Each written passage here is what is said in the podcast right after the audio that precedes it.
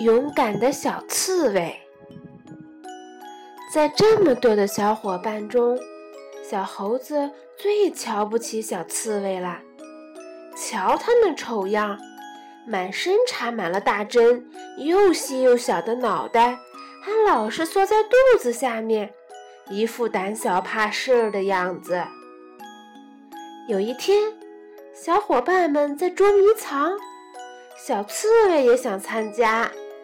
小猴子不高兴了：“去去去，你凑什么热闹呀？”小兔和小松鼠都为小刺猬求情：“让小刺猬来吧，小猴。”“哼，让他来，他能干什么呀？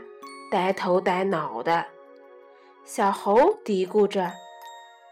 这话太不公平了！小白兔跳出来打抱不平。小刺猬并不笨，它每天夜里都能捉好几只老鼠呢。捉老鼠有什么了不起？小猴提高了嗓门喊道：“它能像我跑得这样快吗？它能像我一样爬上这棵树吗？”大伙儿不吭声了。小刺猬那圆乎乎的身子动了动，悄悄地退到一边儿去了。捉迷藏开始了，小白兔撒腿往草丛里跑，突然，雪白的身子被长长的草遮住了。小白兔惊恐地叫道：“蛇，蛇！”小伙伴们都从藏身的地方跑出来。问蛇在哪儿啊？不等小白兔回答，那条蛇就已经爬到了他们跟前，身体又粗又长，三角形的脑袋，嘴里的毒信儿一伸一伸的，发出呲呲的声音。小猴大喊一声：“快跑！”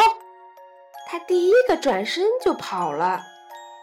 小白兔、小松鼠和小鹿跟在后面，蛇拉长了身体，拼命地向前追。